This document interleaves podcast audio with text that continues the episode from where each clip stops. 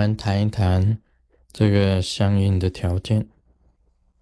相应的条件我们已经讲过，一定要有正法、正受，真正的一个传授。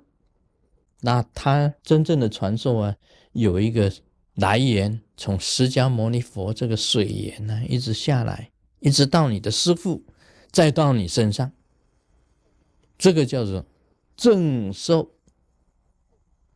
而这个佛法从释迦牟尼佛那里来，一直流到你身上，就是正法。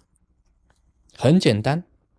那你今天呢，去拜一个密教上师，你问他啊，上师啊，你的上师根本上师是谁啊？他说我没有根本上师，我的佛法是天生的。我佛法也有天生的。那么你这样子。听到这句话以后，你要要注意的，他的法，他的佛法是不是正法？所以有一个传承是非常重要的。在密教里面呢，有传承加持力，跟河流一样啊，有一个源头，有上游，有中游，有下游，才成为一条河流啊。它有一个源头的，河流都有源头的。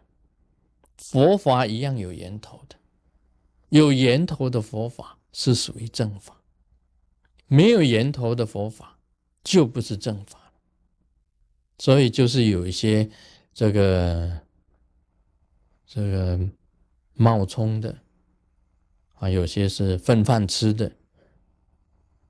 啊，这个贪这个名闻利养的，他出来教授秘法，但是他连师傅都没有。然后就是有点不太对。那么第二个，这个就是要圆满，佛法是圆，密教的这个密法仪轨都是圆满的。你看我们每一个仪轨当中，前行里面呢，有大礼拜啊、大供养啊、四皈依啊、四无量心啊、啊这披甲护身啊，这个仪轨。都是很要很完整的，然后正行里面呢，一定有咒语，那么有锁印，有观想，有入山摩地。这个后行呢，一定有回向，有赞颂，有赞叹。所以一个密法里面呢，大部分都是这样子的，一个法里面都是这样子。所以仪轨有没有周全？你自己就可以很审慎的啊去注意到。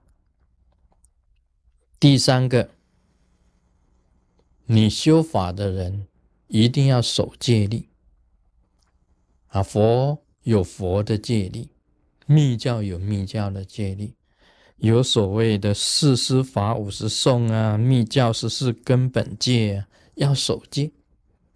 你好像从师傅那里得到佛法以后，你虽然修了密法，但是你不守戒。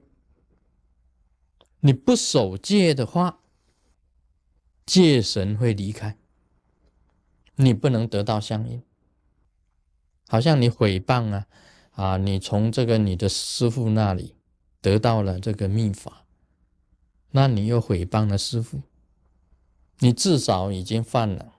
四十法五十送，你上师的加持力消失掉，传承的加持力也没有了，因为上师就是代表传承，传承力没有了，上师的加持力也没有了。还有呢，戒神呢也离开了，戒神守护也离开了，这样子会相应啊，会啊，入魔相应。你从师傅那里得到法，你不守上师的戒律；你从师傅那里得到法，得到真正的佛法，你不守佛法的戒律，如何会相应呢？你会相应？我脑筋就有问题。很简单的道理嘛，是不是？你想一想，就是很简。你学了谁的佛法？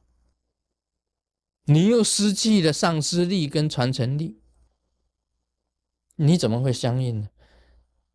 你相应呢，这个秘法才有问题啊！这个就是很简单的，所以一定要守戒。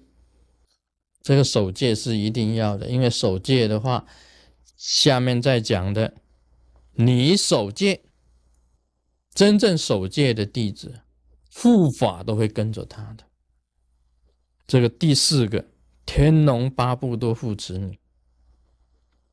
你不守戒的弟子，天龙八部怎么会护持你呢？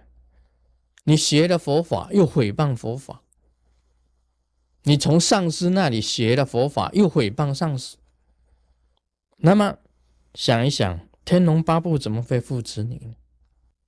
所以莲花生大师讲了：敬师啊，重法实修。你第一个不敬师，重法跟实修就变成没有用了。敬师啊，放在第一位。护法龙天会扶持你，是因为你所得的法是正的。你的仪轨是圆满的，你是守戒力的，这个护法龙天当然都扶持你。再来呢，你要有恒心啊，修法不是说今天修，明天停，后天修，大后天停的，有恒心的，绵绵不断的。这个恒心当然很重要，我常常讲啊，这个出发心重要。但长远心更重要，长远心更重要。有长远的出发心，你一定会得到相应的。另外，发心、发菩提心也是很重要的，因为你学了密法以后啊，你要怎么样去救众生？你的心呢，非常的慈悲，有菩提心。你是要去救众生的，这个众生啊，所有的鬼神啊，都会感动，都会扶持你。这个诸天呢，甚至于啊，更高的菩萨、佛，他们都会扶持你。这一定是相应的。有恒心，你又发菩提心，如何会不相应？所以，我们呢，真佛密法相应的例子太多，感应太多了，感应连连。这诸尊下降都是非常真实的。这样子的秘法哪里去求？你要相应，你要守这些原则，你自然就可以相应。啊，相应呢是绵绵密密的，是重重合合的。是永远不分的。Om Mani Padme Hum。